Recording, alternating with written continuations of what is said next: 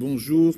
Puisque l'amitié donc est au cœur des humanités numériques, comme le dit Milad, donc permettez que je vous appelle chers amis, chers collègues. Nous allons donc euh, poursuivre ce parcours artistique et culturel entamé ce matin euh, avec Henri de Rohan euh, sur l'histoire des arts et qui sera placé cet après-midi avec ma collègue Cécile Portier, que vous avez déjà entendu tout à l'heure en tant qu'auteur.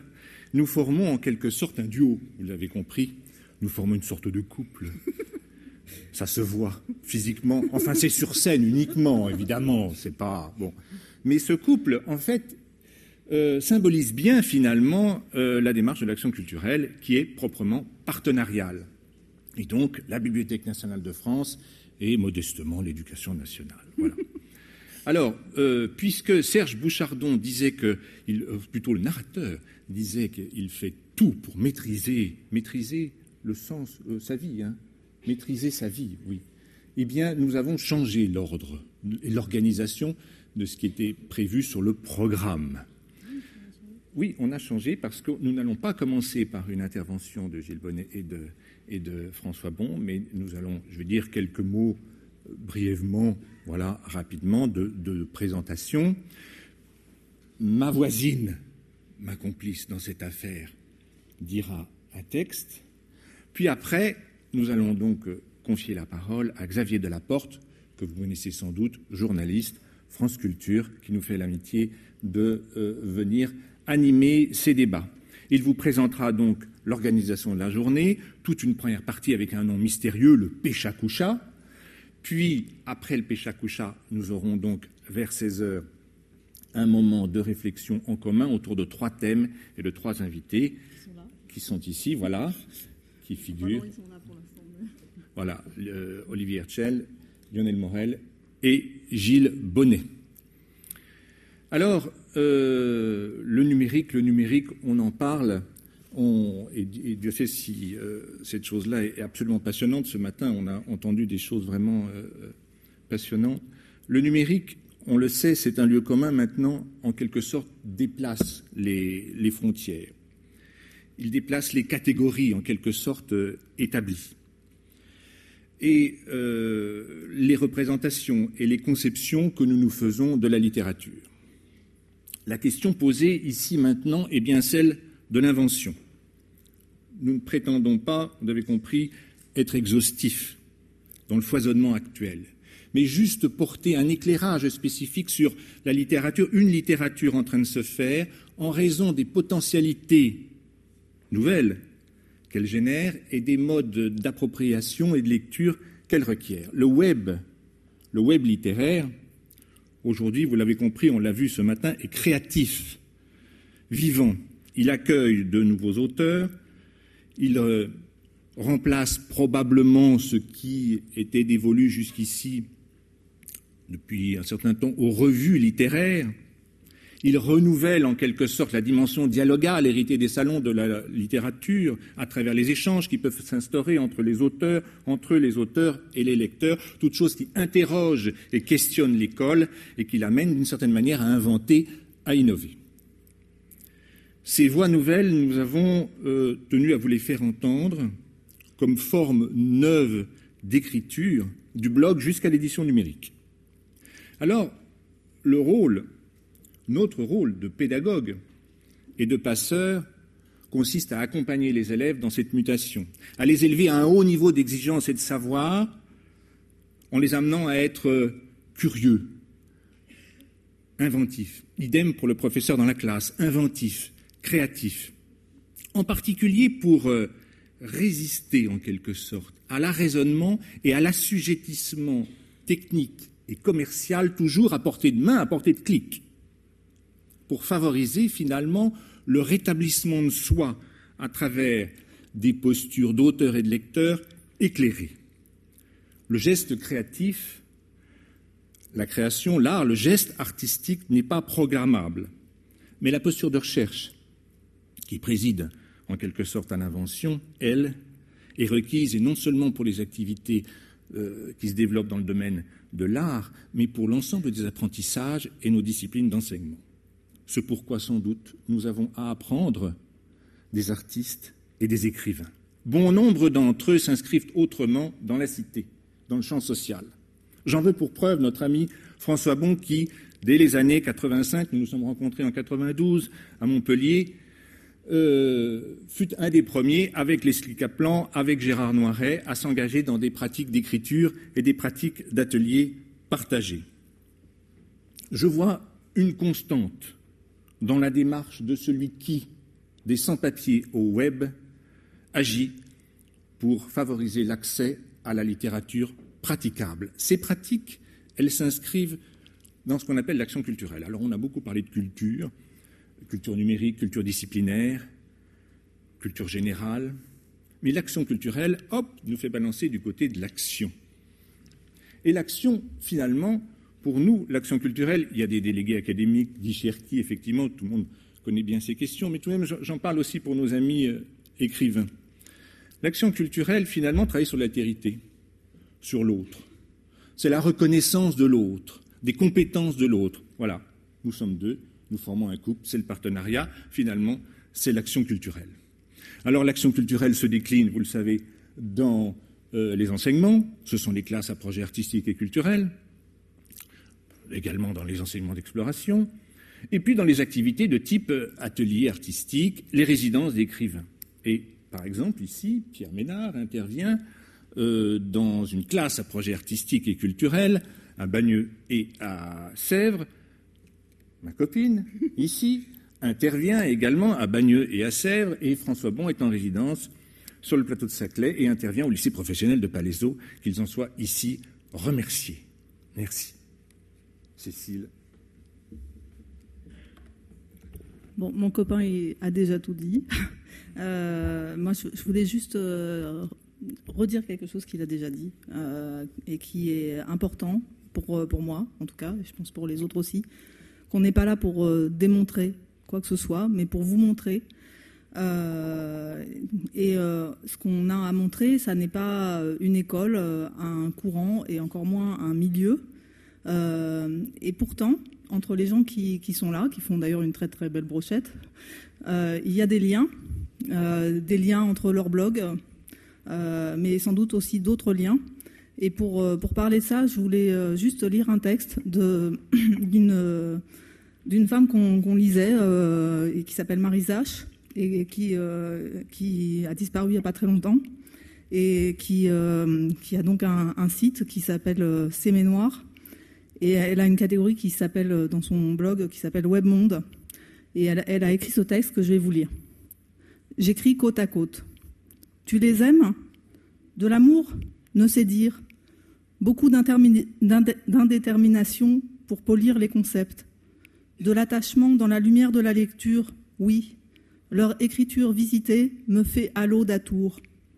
Me fait d'être bien, de penser bien, de vivre bien. Me fait de la liaison. Je lis côte à côte avec vous, même si sont les thoraciques. Imaginez que petite perception flotte jusqu'à moi et m'offre buée de vos corporels, car il y a bien de vos corps dans vos textes, et ce sont ces infra-éléments qui viennent jusqu'à moi et construisent en moi ce que je sentais, que vous êtes là-bas, au-delà des ondes, dans vos espaces singuliers. De l'attachement, oui. À vous. Alors, euh, Xavier, je te laisse dire. Et moi, je dis une toute petite chose technique. Je vais m'enfuir au premier rang pour vous écouter. Euh, ici, sur écran, dans l'ordre de passage, à coucha, vous cliquez, vous savez faire, et puis vous lisez. Normalement, ça devrait marcher. Et s'il y a un souci, je pense qu'il y a un technicien ou moi, je peux peut-être essayer. Merci.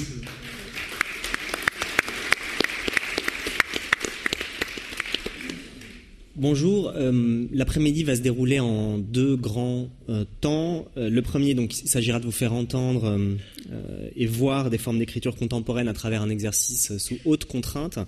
Et se succéderont dix auteurs sur scène, interrompus le temps d'une pause par François Bon. Euh, puis, dans un second temps, on discutera euh, avec les auteurs, avec François Bon, avec trois euh, observateurs de ces pratiques, en découpant ces, ces discussions en trois axes euh, qui, bien sûr, s'entremêlent, mais on essaiera de les, de les, distinguer pour euh, clarifier un peu les problématiques. Alors, avant d'entrer dans le, dans le vif du sujet, je me permets juste deux mots. Euh, Aujourd'hui, j'anime sur France Culture depuis 5 ans, 5 saisons, une émission consacrée aux cultures numériques, ce qui me pousse nécessairement à m'intéresser... Euh, Pla place de la Toile, voilà. 18h10 le samedi. Euh, c'est une bonne émission. On monte en podcast. On est à 2.1 sur France Culture en ce moment. Non, mais... C'est la seule. Et, maintenant, je m'en vais. euh, et donc, au milieu de mille euh, autres sujets, euh, on je m'intéresse notamment à des pratiques d'écriture dites numériques. Alors, si cette question des pratiques d'écriture m'intéresse plus que beaucoup d'autres questions que je laisse souvent de, côté, malheureusement. C'est aussi parce que ça rejoint euh, ma formation et mes préoccupations profondes. J'ai fait des études de lettres, j'ai enseigné euh, au lycée euh, deux ans, j'ai lâchement abandonné l'éducation nationale et je n'ai jamais cessé quand même de considérer comme, comme miennes les questions à la fois des formes littéraires et de, de leur transmission. Et plus je regarde ce qui se passe dans les réseaux, je fais une parenthèse, on m'a obligé à animer cette émission, j'en avais rien à faire, je suis pas geek, etc. Bon. Euh, mais plus je regarde, plus j'observe ce qui se passe dans les réseaux, euh, plus je suis convaincu d'au moins deux choses. D'abord, il y a des pratiques d'écriture euh, il y a dans ces pratiques d'écriture numérique, et ça, je pense qu'on vous le répète depuis deux jours, mais euh, des leviers pédagogiques que moi j'aurais aimé avoir quand, j'étais prof. Euh, on, vous les a décrits, on vous les décrira encore, et puis je suis sûr que beaucoup d'entre vous en sont persuadés. Mais deuxièmement, euh, et j'insiste là-dessus, les problèmes qui émergent euh, à cette occasion ne sont pas déconnectés de ceux qui ont toujours animé la littérature. Euh, même si au premier abord, ceux qui sont pétris de culture littéraire classique euh, peuvent être déstabilisés par ces nouvelles écritures, euh, et notamment par la place qui prend la machine, qui parfois peut représenter un coup d'entrée assez fort, même s'il est en grande partie symbolique mais pas seulement évidemment. Euh, on peut, euh, en y regardant de plus près, être frappé par la manière dont les questions qu'elle que, qu pose, ces pratiques, rejoignent les questions toujours posées par la littérature, dont, on vous a parlé euh, notamment ce matin. Qu'est-ce qu'un texte? Quelles en sont les limites? La fixité, le rapport du texte au livre Qu'est-ce que lire? Et même étonnamment, depuis quelques années, j'observe, je ne sais pas si c'est vrai, que parfois, plus on s'est intéressé à une littérature lointaine, c'est-à-dire par exemple celle du XVIe siècle, plus on a vis-à-vis -vis de ces problématiques une forme de familiarité. Euh, c'est Alexandre Geffen qui dirige, enfin, qui a fondé le site fabula.org, qui parle de ce, joli mot de familiarité avec ces problématiques qui, émergent avec le numérique et qu'en fait ont, on, on toujours été là. Alors il faut, je pense, à la fois s'en servir de cette familiarité et regarder tout ce qui s'est déroulé euh, ce matin et ce qui se déroule encore cet, après-midi, ce qui va se dérouler avec cette espèce de regard de la familiarité. Ça, au fond, n'est pas si loin de ce qu'on connaît. Euh, première chose, et en même temps ne pas non plus être complètement dupe de cette familiarité pour réussir à, voir là où émergent des formes de nouveautés et de problématiques euh, nouvelles. Voilà. Euh, alors, on va commencer par les, les Pecha Kucha. Euh, première partie donc de l'après-midi, une série de Pecha Kucha. Alors, je, me permets quelques, une présentation de ce que c'est que les Pecha Kucha. C'est une, pratique euh, qui a émergé pour la première fois, c'était au Japon en 2003.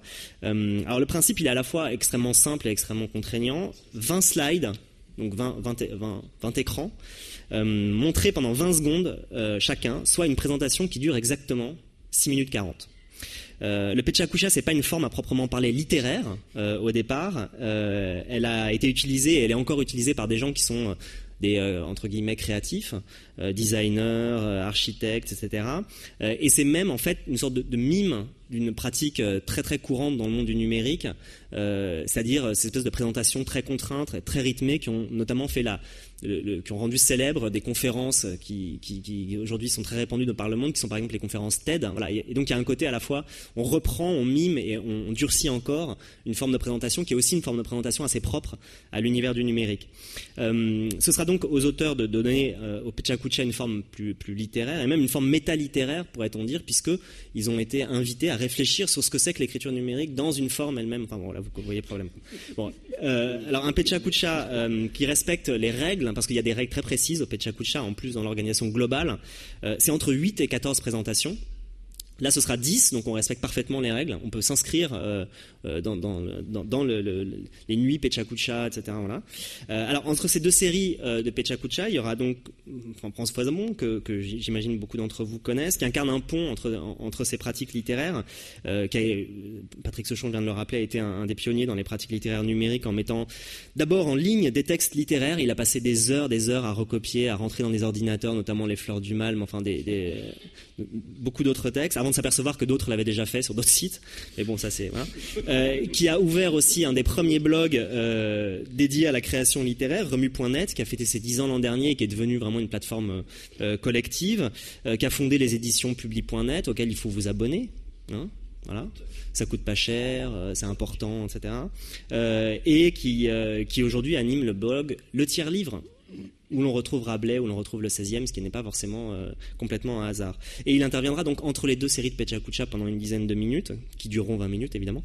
Euh, ensuite, euh, les, les, les, auteurs que vous allez voir défiler cet après-midi forment une, une, sorte de constellation. Ils sont tous d'une manière ou d'une autre reliés les uns aux autres. C'est une sorte de, voilà, c'est une sorte d'hypertexte en chair et en os. Euh, et euh, est à l'œuvre euh, une sorte de collectif aux recompositions permanentes. Alors moi, je, je, tenterai donc à chaque fois de les, de les, présenter, de les présenter rapidement, mais en, en, en, regardant, voilà, en essayant de les, de les, lier les uns aux autres, je me suis aperçu qu'il me reviendrait la tâche aussi dure que celle qui revient à la BNF, à savoir archiver le web. C'est-à-dire qu'un un jour, quelqu'un qui, m'expliquait ce que c'était qu'archiver le web me disait que c'est un, il se retrouvait dans la situation de ce photographe. C'est une photo assez célèbre parce que c'est une des premières photos d'une rue de Paris. Je ne sais pas si vous vous souvenez de cette photo où, euh, l'appareil a été posé pendant longtemps. Voilà, pour, pour, la lumière s'imprègne évidemment. Et ce qui est resté, ce qui est resté de la rue dans laquelle passaient des sommes de gens, des sommes de calèches, etc. C'est juste un mec en train de se faire cirer les pompes. Voilà. Et donc j'ai l'impression que je ne donnerai de, de, du travail de tous ces gens qu'une sorte de petit machin fixe. Voilà, et donc je, je, à la fois j'espère qu'ils qu me pardonneront euh, ce, ce, ce, ces raccourcis. Et puis à, à vous évidemment d'aller voir ensuite sur les sites, c'est assez facile, hein, il suffit de taper les noms sur Google.